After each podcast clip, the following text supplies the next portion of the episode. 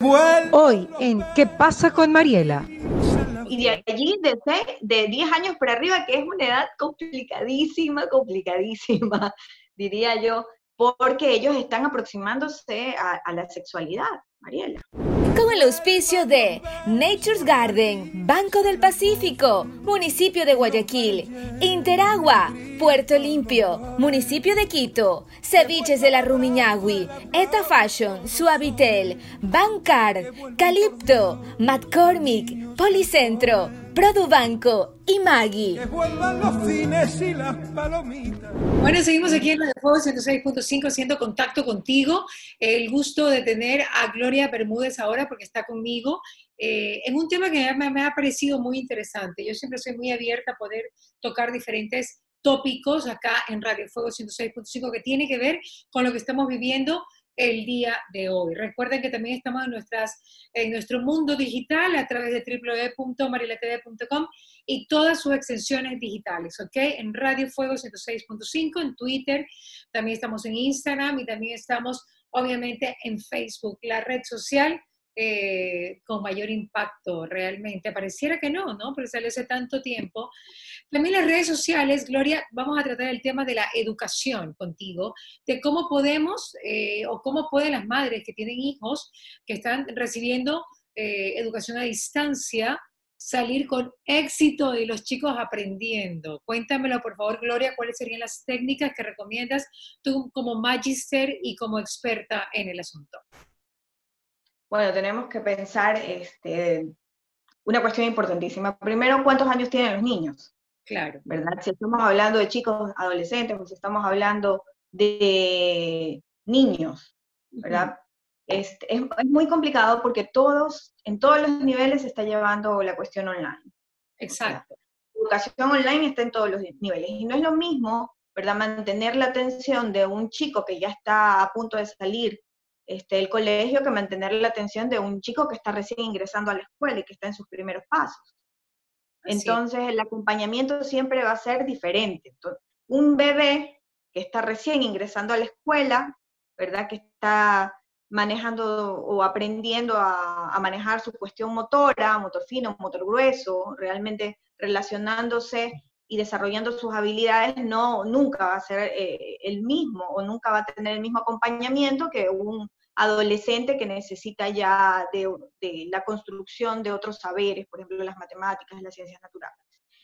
Que es complicado en ambos casos, Mariela, es complicado en ambos casos, porque si bien es cierto, y yo diría que incluso es más fácil manejar a un bebé que está, a un niño, un, este, a un niño que está en primera infancia, o sea, que está aprendiendo a manejar su, eh, su cuestión motora, a un adolescente.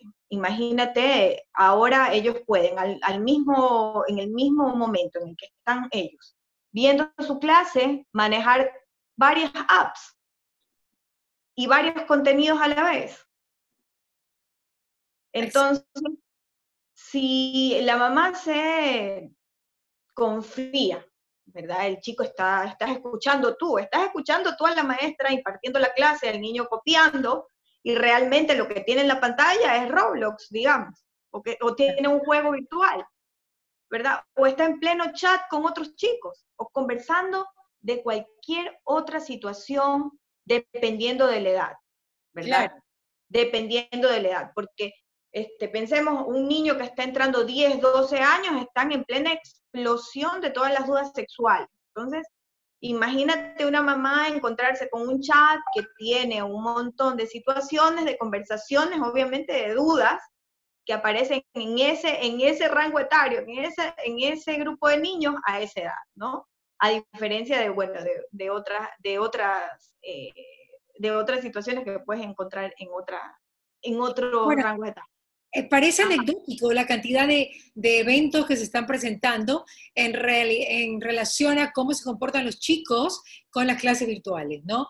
Eh, había, había habido una anécdota de uno que se, dio la, de que se dio la vuelta y se bajó los pantalones, el otro que le hacía señas al profesor, el otro que insultaba, de hecho hasta unos que estaban teniendo relaciones sexuales mientras estaban en clase, o sea, mil cosas, no sé si es...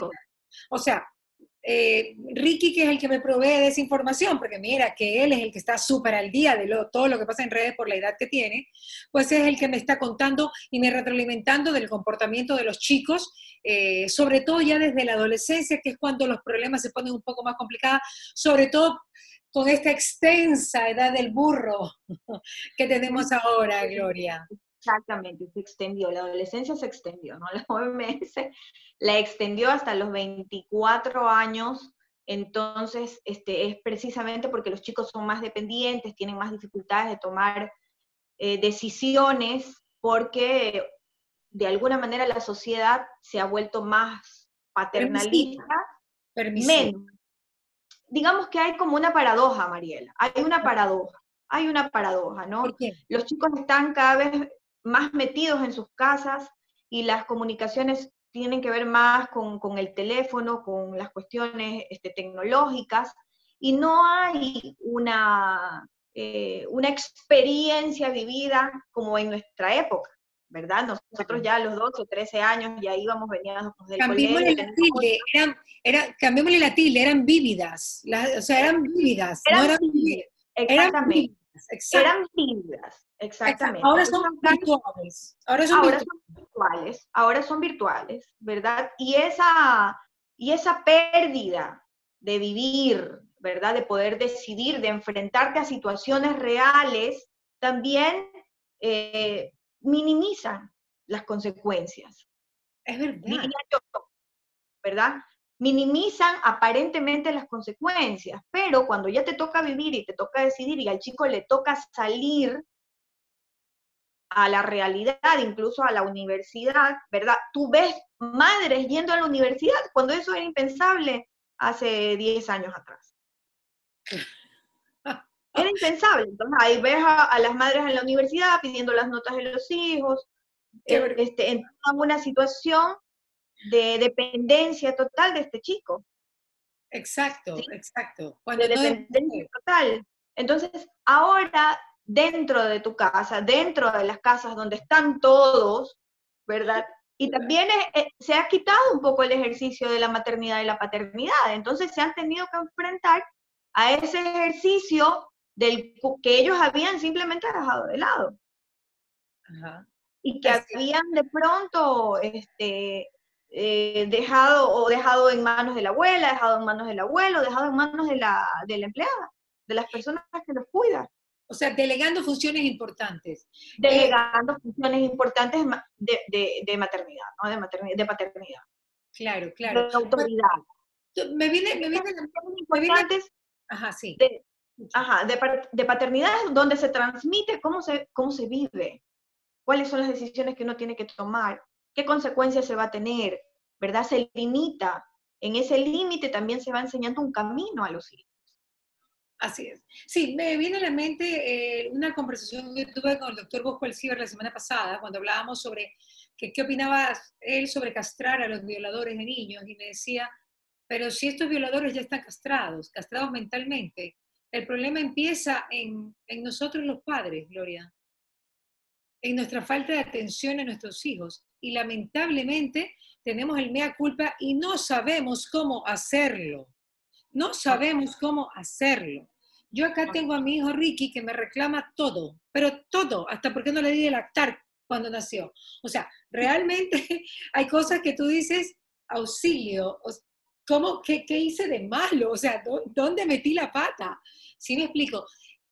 Es muy complicado y sobre todo en esta vida, en esta vorágine que nos eh, introducimos las mujeres, o nos introdujimos ya hace mucho tiempo, de, estar todo el día en el trabajo. Creo que finalmente eh, la calidad de tiempo eh, sí fue importante y que no se... La calidad, la calidad de tiempo, la calidad de tiempo. Así es. No, no necesariamente la cantidad de tiempo. Así es. La calidad de tiempo.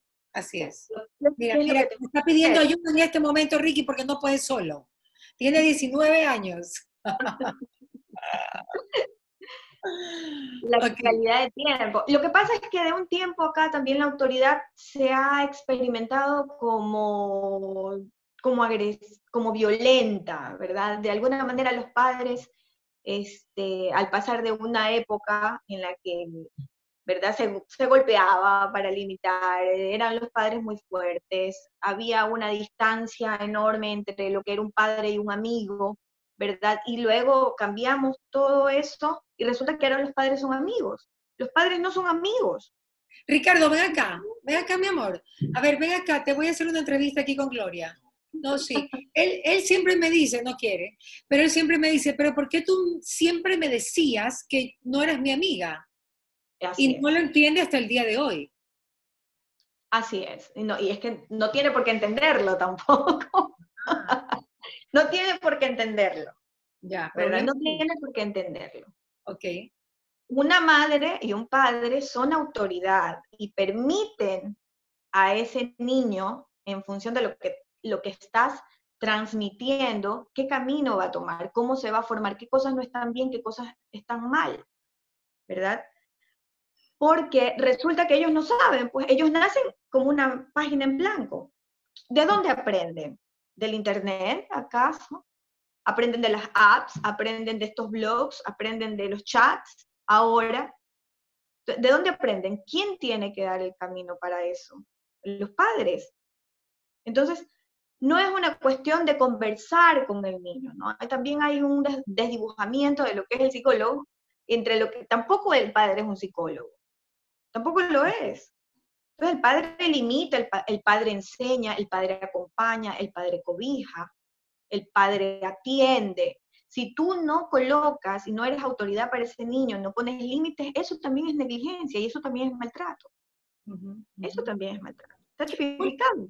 ¿Cuál sería, tu recomendación práctica, Gloria, para las madres que están viviendo el, el tener a sus hijos en casa y que estudien a distancia?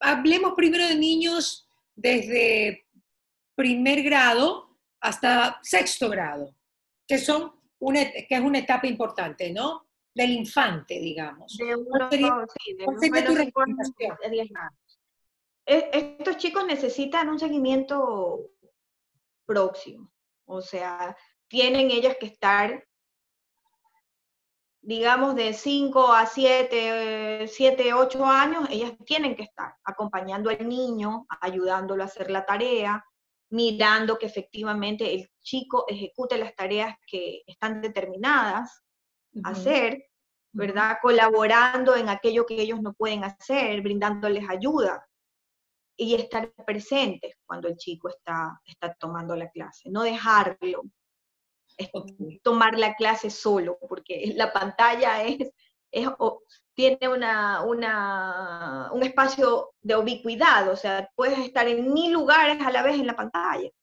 Claro, entonces quiere decir que ahora el teletrabajo es una necesidad de la madre. Hacer teletrabajo cuando tienes hijos chicos. Claro. Porque ¿cómo asistes, a, ¿cómo asistes a un lugar y tienes hijos cogiendo clases a distancia? ¿Cómo asistes? Exactamente, ¿cómo asistes? Ahora, la, cuestión de las plataformas está allí toda la información. Ya. ¿Verdad? La madre y el padre tienen que, que conocer la plataforma virtual, porque son, son sabidos, mal utilizando el palabra. Los chicos. Claro. Entonces te dicen, aquí está, ya lo hice, entonces resulta que te llega un, un mail indicándote que no ha hecho en días deberes pero porque él te dijo, sí, aquí está, entonces tú pierdes un poco la noción porque no tienes el conocimiento de cómo se maneja la plataforma. Entonces el padre tiene que integrarse en la plataforma, saber cómo se maneja esa plataforma, ver dónde están los cumplimientos de deberes, saber cómo revisar los deberes y tener una buena comunicación con la maestra. Saber cómo revisar los deberes, ok. Ah, sí, saber cómo hacerlo, saber cómo hacerlo. Y de allí, de, de 10 años para arriba, que es una edad complicadísima, complicadísima, diría yo, porque ellos están aproximándose a, la sexualidad, Mariela. Ya. Entonces están con todo el, con toda la locura en el cuerpo, toda la revolución hormonal, todo el cambio de ese cuerpo y todo lo que viene con eso, todos los cuestionamientos que, que vienen con ese cambio del cuerpo de cómo se ven ellos. Entonces, resulta que ahora no solamente tienes que estar cuidando del chico porque se enamoró, porque yo qué sé, sino que hay, hay otras miles de cosas, o sea, si el chico enseñó su cuerpo, por qué enseñó su cuerpo, si esa foto se viralizó, si eh, está ingresando a, a contenidos que ellos todavía no tienen la capacidad para metabolizarlo, pornografía, pornografía gay, ¿verdad? Entonces hay una serie de lecciones que se dan en este momento de la vida y que no se puede hacer solo, que es necesario que haya una persona guía importante, un referente que ayude a atravesar ese chico por esa situación. O sea, allí lo menos complicado, diría yo, y lo que menos debería preocuparnos es cómo van en la escuela. O sea, es todo lo adyacente que ellos están comenzando a construir y se está comenzando a mover en ese momento de la vida. Comienza la del burro que tú dices. Claro. Ahora, eh, yo creo que tienen que haber al día de hoy, con esta cantidad de información que tienen en Internet, un cambio en el pensum de los colegios, hacer cosas más prácticas, estudiar cosas más prácticas y poderlas eh, presentar de una manera más objetiva, ¿no? Ya no, ya, yo creo que en los colegios ya no podemos tener ni una sola materia de relleno para los chicos. Tiene que haber materias muy prácticas. Lo que pasa es que ahí también hay una cuestión importante, Mariela. Lo que nosotros hemos conocido como materias de relleno son las materias precisamente que permiten al niño y le han dado la capacidad, o le han dado el contenido para poder generar un pensamiento crítico. Ya no tenemos filosofía, ya no tenemos ética. Eso es verdad, lo de la ética me parece terrible que no haya. Ya, no tenemos... Nunca me refería a eso como materia de ah, relleno, pero sí hay materias que pueden ser consideradas de relleno o, que se las pueden, eh, digamos, juntar con otras para que tengan una mayor practicidad en tiempo y en resultados también.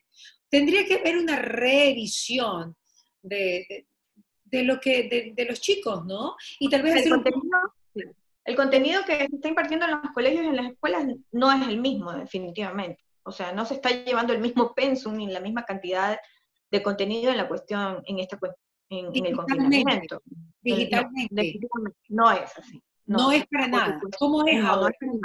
Ya, o sea, se han disminuido un montón de eh, contenido y se ha dejado solamente el contenido o este, aquellas habilidades que los chicos necesitan para, ¿verdad?, seguir eh, adquiriendo los, los otros saberes en el próximo ciclo, en el próximo curso. Ya, y tú que eres una experta en eso, ¿te parece que el pensum está bien? ¿Se han abolido cosas que realmente... Mira, se han abolido. Una, una vez que el, que el gobierno en algún momento universalizó y generalizó e hizo que todos tengan el mismo, la misma, el mismo contenido, las mismas materias, este, eso se dañó, ¿verdad? Porque tú antes podías incluso identificar colegios que tenían otras, eh, otras enseñanzas, otras formas de transmitir u otras materias que permitían al chico desarrollarse en otras actitudes, o en, perdón, en otras aptitudes. Porque tú vas identificando, ¿verdad? Tu hijo es bueno para la música, o tu hijo es bueno para el deporte, o tu hijo es bueno para los idiomas, o tu hijo es bueno para las matemáticas. Y tú tenías la posibilidad de identificar en esa cantidad de, de escuelas o colegios donde querías tú que ese chico desarrollara determinadas aptitudes. Pero ahora no, ahora todos tienen el mismo pensum, a todos se les enseña lo mismo. ¿Desde cuándo pasó eso? Eso pasó este, hace unos años con el gobierno de Correa, que es, no, recuerdo mucho hace cuánto tiempo, unos, a ver si serán unos ocho años atrás, unos ocho años, diez años. Y, se ha mantenido, se, mantuvo, se mantuvo y no se cambió.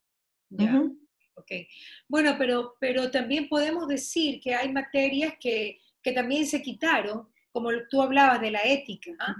De hecho, lo he hablado con muchas personas sobre el tema de la ética y la cívica que deberían volver, porque te dan los valores para que los chicos, como decimos ahora, no, a los 20 años no crean que tener un carro, un Camaro, un Rolls Royce o un, yo qué sé, es lo más importante de la vida, sino que hay otros valores. un celular. Celular es lo más importante de la vida, sino que a través de estas materias que te dan eh, crecimiento en valores, yo creo que son las últimas materias que yo quitaría de los pensos académicos, te, soy sincera. Sin embargo, se quitaron. Sin embargo, se quitaron. ¿verdad?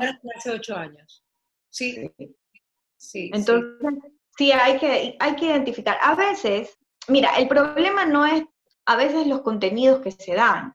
El problema es que los profesores o los docentes no tienen, tienen dificultades para transmitir para qué sirve ese contenido. ¿Verdad? O sea, yo, yo siempre escucho, o yo también, ¿para qué te voy a decir? Cuando estuve en el colegio decía, bueno, ¿y para qué me sirve el trinomio cuadrado perfecto? Entonces, ¿para qué me sirve toda el álgebra? El álgebra. No me sirve para nada. ¿Para qué me hago todo el, todo el, Pues sí te sirve, te sirve para el razonamiento lógico, crea estructuras para generar un, un razonamiento cuadrada, Claro, la raíz cuadrada siendo que me sirvió para nada. Pero bueno, como tú dices, para formar un razonamiento lógico, ¿no? Bueno, ahora con el celular, pero a mí me sirve, o sea, te sirve la raíz cuadrada para ubicar inmediatamente este, el resultado de algo, pero también te sirve para hacer, eh, para resolución de problemas que no necesariamente tienen que ver con la matemática, sino que tu cerebro hace, o tu mente, hace un salto y permite utilizar, ¿verdad? Los mismos procesos que utiliza para eso, para la resolución de otros problemas. Pero nosotros nunca vimos, o, el profesor o el docente no nos pudo transmitir, que eso servía para esas otras cosas. Exacto. Entonces, nosotros no sabíamos para qué servía finalmente. Entonces, ves a unos chicos que, que tú por más que les tratas de enseñar y haces un recorrido lógico de algo, no llegan a la respuesta. Y ahí está, la, ahí está la razón de por qué no se llega a la respuesta. Sí los chicos tienen muchos receptores de aprendizaje. Y depende de lo que tú le pongas al frente, van a aprender. Si les pones cosas malas, definitivamente van a aprender cosas malas. Y si les pones cosas buenas, así piensen ellos, que no les sirve para el futuro, van a aprender cosas buenas que de alguna manera van a enseñarles a razonar. Entonces también tiene que ver. Hoy día acabo de ver en una red social eh, a un entrenador de fútbol que decía, me parece terrible que sean los medios de comunicación los que les estén enseñando a la gente. Y, es un, y digamos que es un concepto que yo lo he escuchado hace algún tiempo, porque como estamos tan concentrados en los medios de comunicación, tanto los formales como los informales, sobre todo los que no dan una información adecuada y solamente es entretenimiento y basura, entonces vamos a aprender solo eso. Pero también es cierto que tenemos una gran oportunidad en este momento con el teletrabajo de los padres hacer un acercamiento a los hijos y realmente ya no delegar esas funciones. Yo creo que, que es una gran oportunidad lo que nos está dando la vida para que muchos padres aprovechen, así sea tres meses, cuatro meses, de introducirse en la vida de los hijos para saber cómo guiarlos. Es un regalo de, Dios. De vincularse. De vincularse. de vincularse. La autoridad no existe sobre un niño si no hay un lazo de amor sobre ese niño. Si no existe un lazo de amor sobre ese niño, la autoridad se vuelve violenta. Y si no existe autoridad sobre ese niño, ¿verdad? El lazo con el padre se vuelve negligente. Es decir, yo abandono a mi hijo si no hay autoridad. Ok, Perfecto. Ahora, eh, Gloria, eh, diferentes formas de aprendizaje, ya para finalizar la entrevista, eh, que tú recomiendes, alguna otra medida, alguna otra, digamos, arquitectura de cómo llevar pues, las clases a distancia que tú sugieras a las madres que nos están escuchando, que son muchos por si acaso. Sí, un espacio libre de ruidos que es bastante difícil si todos estamos en casa. ¿verdad? Es difícil mantener la atención sobre, sobre los contenidos que se están transmitiendo si no hay un espacio óptimo para que este chico pueda manejar, manejar el contenido. Otra es eh, que el padre sepa cómo limitar los accesos a, diversas, a diversos contenidos dentro de la computadora. Okay. ¿sí? Permitir un diálogo con este chico, con, con esta chica, ¿verdad? Para que él pueda preguntarte acerca de cosas que no necesariamente eh, son fáciles de entender para ellos. Exacto. Eh, tener mucho cuidado con los accesos que los chicos tienen para poderse comunicar con otras personas que a veces no son las más adecuadas. ¿sí? Eh, acompañar a los chicos. Eso, eso es bastante complicado porque uno los quiere matar cuando no, pueden hacer los deberes rápido y bien. Tú eres clara, hermana, los quiere matar, sí, la plena. Porque no quieren, o sea, no hacen los deberes rápido, rápido y bien. Bueno, ellos están en un proceso de aprendizaje, por lo tanto, en ese proceso de aprendizaje van a equivocarse y es posible que tengan dificultades para adquirir ese nuevo saber de manera rápida. Ok. Entonces, ese padre tiene que estar allí, acompañarlo y tener la paciencia necesaria para poder guiarlo en ese, en ese aprendizaje y evitar, evitar de todas las maneras posibles generar o eh, proferir, decir adjetivos negativos, tonto, bruto, estúpido, no, no entiendes, eres poco inteligente, bueno, cualquier cosa que venga como un vómito encima del chico. Uno se pone bravísima y no piensa ¿no? en lo que le puede decir el chico. Exactamente. Bueno, y bueno, ahora sí te prometo que es para finalizar esta pregunta, cuéntame de qué forma, ya que hay muchos alumnos que van a vivir eh, su sexto año, su último año de distancia, y tal vez se les va a hacer más difícil poder elegir una carrera, Gloria. Por supuesto, se les va a hacer mucho más difícil. Mira, los, los colegios tienen un proceso de acompañamiento vocacional. Generalmente es en masa, porque, o sea, es para todos los cursos de sexto que hacen ese, ese proceso. Entonces, en este momento los, colegios no lo están haciendo, porque eso se hace con test y se hace dentro del colegio, se hace in situ, ¿verdad? Y la, y la psicóloga habla con los chicos, generalmente es en masa, no, muy pocos lo hacen de manera individual. Entonces este chico más o menos va a tener como una idea vaga de lo que, de lo que él quiere ser, ¿verdad? Pero en este momento va a ser mucho más difícil esta cuestión, porque no van a tener esos insumos, ni van a tener eh, el acceso a esos recursos para que ellos por lo menos tengan una idea vaga de qué es lo que quieren ser.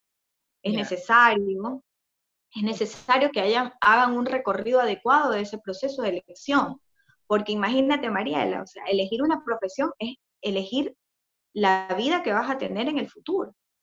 Así es, así es. Entonces, es saber qué es lo que vas a hacer, cómo lo vas a hacer, de qué manera lo vas a hacer.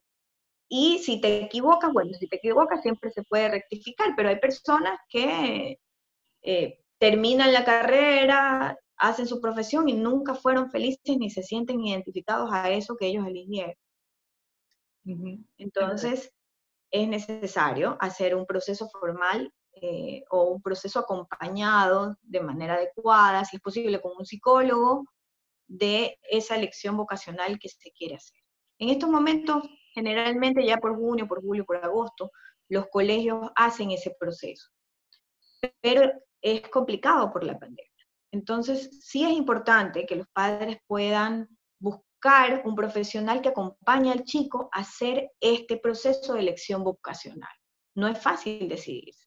Hay una cantidad infinita, diría yo, de carreras y hay una cantidad interesante también de universidades. Y ¿Tú crees que ahora de la pandemia, por ejemplo, los chicos les dé ganas de ser más doctores? O sea, de tener ese tipo de, por la pandemia la gente va a, digamos, a redireccionar sus vocaciones o van a tener, digamos, otros, otras motivaciones para escoger sus carreras? Por supuesto, por supuesto este, este episodio en la vida de alguien necesariamente tiene que haber marcado algunos. Ya. Entonces, claro, por supuesto, debe de ser que hay alguien, que deben de haber muchos chicos que han decidido ser doctores, ser psicólogos, Exacto. este, ser enfermeros, dependiendo de las experiencias vividas dentro de casa. Ser investigadores. Claro. investigadores, biotecnólogos. Así es, así es. De bioseguridad, tantas cosas, ¿no? que supuestamente es lo que viene de ahora en adelante en el mundo, ¿no? Con tanto adelanto tecnológico, no sabemos qué, puede ser que pasemos el coronavirus, que, pero que el próximo año venga otra cosa, no quiero ser negativa, pero... En agosto. cállate. No, no, en el nombre de Dios no, en el nombre de Dios no. Yo creo que no, yo creo que hay que ser positivos y hay que pensar que, que la vacuna viene pronto y que nosotros con tres cosas simples, como el lavarte las manos más seguido, el usar mascarilla y el distanciamiento social, podemos luchar contra el virus con estas cosas muy sencillas, muy fácilmente. Así que realmente yo creo que eso lo podemos hacer. Y contribuye el hecho de que estemos en casa también, ¿no? Contribuye el hecho de que estemos en casa, aunque esto nos ha, esto a muchas personas nos ha llevado a enfrentar cosas que estaban incluso detenidas en el tiempo. Imagínate personas que se han peleado por mucho tiempo, esposos que estaban por separarse, familias que no se soportaban, personas solas que, que, que, tuvieron que enfrentarse a la soledad dentro de casa y no sabían cómo hacer con eso. Eh, personas, yo he atendido muchísima gente, por, por decirte, con eh, con crisis de ansiedad muy graves, que eran crisis que aparecían, ¿verdad? Eh, frecuentemente, pero no eran intensas, y con la pandemia eso se agudizó, depresiones fuertes. Conozco de personas, por ejemplo, que han muerto por depresión, por inanición, y familiares de médicos que no tomaron en cuenta estos síntomas, porque dijeron, bueno, solo está triste, pero era una condición patológica importante que tenían, sobre todo las personas ancianas, personas ancianas que, se, que viven solas, que ya no tienen pareja y que tuvieron que enfrentarse a, ese duelo, de pronto quedó detenido porque tenían otras actividades, porque cuidan nietos, porque están con los hijos. Entonces, ataques de pánico. Ataques de pánico, los ataques de pánico eran muy frecuentes en personas muy fuertes, ¿ah? en personas que aparentemente son muy fuertes, hombres. Yo atendí muchos hombres este, con ataques de pánico, exactamente, con eh, personas de primera línea de atención, policías, médicos, militares, atendí gente de, muchas partes del Ecuador, con, con, mucha sintomatología originada por, por el confinamiento. Claro, porque, a ver, eh, en la, eh, fisiológicamente tú pues secretas o generas el cortisol, ¿no? Que es un enemigo del corazón, pero un enemigo, el número uno. Y en el momento que lo generas y lo estás generando por el estrés, y lo estás generando por los malos momentos, por los pensamientos negativos, eso va directamente a matarte, a matarte. Yo he sabido de, mucha gente que está muriendo de, ataques cardíacos, mujeres, hombres. Sí, muchas. Hay una cantidad enorme de personas que están muriendo de ataques cardíacos, pero eso simplemente ha solapado el, hecho de que eh, se murieron de depresión, que esa era la, real, eh, el real motivo de esos ataques cardíacos eran, era, fue la depresión. Pero tú crees que hay depresiones que no parezcan depresión y que en verdad sí son depresión? Las depresiones no parecen depresiones, realmente. Así, hay sintomatología de la depresión que no necesariamente parece una depresión. Una persona que está constantemente irritable, una persona que está constantemente bravo, una persona que tiene reacciones eh, desajustadas, o sea, mucho más grandes de las, frente a ciertos estímulos, frente a ciertas vivencias, una persona que no le dan ganas de bañarse, que no le dan ganas de levantarse, que está todo el tiempo, que parecería una persona perezosa, por ejemplo, alguien que no tiene ganas de vivir. Una persona con depresión no necesariamente es una persona que está llorando permanentemente todo el día ni que se está quejando de, sentirse triste. la sintomatología de la depresión es muy variada, muy variada. Y esto genera que no se tome en cuenta. O peor aún, que si es una persona que está triste permanentemente, eh, se diga, bueno, es que solo está triste, ya se le da de pasar. Bueno, resulta que no se les pasa, sobre todo a las personas que son ancianas, las personas mayores. ¿verdad? Y eso lleva a, consecuencias importantes físicas. Claro, se confunde mucho con el carácter, ¿no? Es que ella es así. Se confunde mucho con el carácter. Coloquialmente y en nuestra, y en nuestra sociedad, donde el psicólogo eh, ha, estado como relegado y se dejan estas cuestiones que tienen que ver con las emociones y con los sentimientos, más bien como si fueran a arreglarse solos, sí. Entonces, lo que pasa es, importante. Siempre la psicología ha tenido eh, un contrapunto con la parte espiritual. Yo te digo porque yo soy muy creyente y yo pienso que a mí Dios me levanta todos los días cuando alzo mis brazos, cuando alzo mis manos, siento que Él me da toda su energía y que me abre todos los caminos. pero también es cierto que sí sé que Dios da instrumentos como los psicólogos para que un poco puedan, a través de sus conocimientos, no en vano se han quemado las pestañas estudiando, digamos, los comportamientos humanos, y yo creo que son unos instrumentos para nosotros también, los, los creyentes, de podernos eh, encaminar en la vida. Yo, yo, yo, te digo que en este momento, y viendo la cantidad de, de, personas que han muerto del corazón, sí le tengo respeto a la depresión, a los ataques de pánico y a, este tipo de manifestaciones eh, psiquiátricas que está teniendo el mundo entero y que probablemente no se muera tanto de COVID como de este tipo de, de, padecimientos psicológicos y psiquiátricos que tú sabes que es tan difícil terminar de conocer la mente del ser humano. Entonces sí tenemos que ponerle más asunto, como decimos en Manaví, a todo lo que estamos viviendo, a todos los que estamos viviendo, para poder manifestarlo. Yo soy enemiga de contar tus cosas a amigas, porque tú no sabes en qué momento te peleas, le cuentas, o sea, no hay el mismo compromiso que a un profesional, que es como un, como un sacerdote, como un abogado, como, como un médico, que dentro de la ética está el no ir corriendo a, a contar cosas, ¿no? Confidencialidad, exactamente, la confidencialidad, pero es que además este, existe un dicho, que los eh, consejos sean o se han creado para no ser seguidos. Entonces uno va a buscar a la amiga para que le dé un consejo y hacerlo totalmente lo contrario de lo que le dijo la amiga. Claro, así es. Entonces el psicólogo hace una labor totalmente diferente de lo que puede hacer cualquier persona, ¿verdad? Familiar o amigo. El, psicólogo te, te acompaña, te acompaña a poder buscar la mejor solución si se puede decir de esa manera, con los propios recursos que tiene el sujeto. Porque quien te aconseja siempre va a hablar desde su propia experiencia de vida y desde, su propio, desde sus propios perjuicios. Prejuicios y perjuicios. ¿ah? Eh, y perjuicios que ha tenido por sus prejuicios. Entonces, el psicólogo está totalmente destituido de todo eso y es capaz de escucharte sin tener ningún tipo de actitud moral hacia lo que tú le vienes a contar.